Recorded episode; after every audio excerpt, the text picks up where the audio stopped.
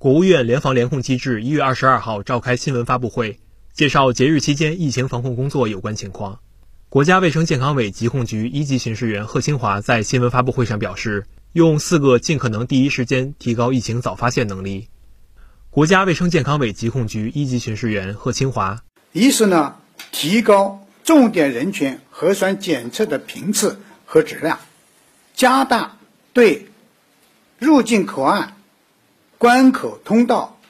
集中隔离场所、定点医疗机构等高风险岗位从业人员的核酸检测频次，每隔一天采样检测，提高检测的灵敏度，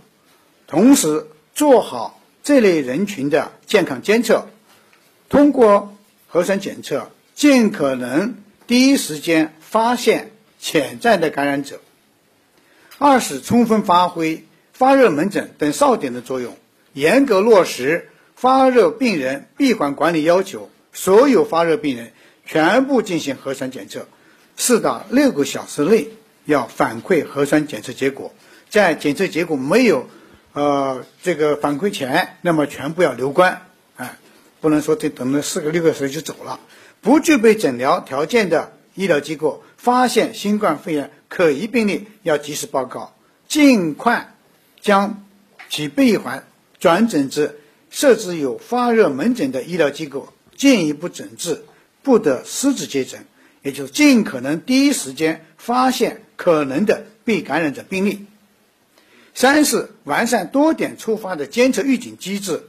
及时收集基层医疗机构、药店、教育机构等重点机构场所的信息，及时收集。收集啊，密切关注网络媒体的信息，建立多点触发的监测预警机制，提高信息研判的及时性、准确性。那么，尽可能第一时间发现社区的潜在感染者。四是呢，落实逢阳必报、逢阳即报、接报即查，在第在对初诊阳性标本负荷的同时。就是抽诊阳性标准复核的同时，要同步启动流调、核酸检测、隔离点位安排、社区管控等应急处置措施，啊，尽可能的第一时间处置好确诊的病例。新华社记者北京报道。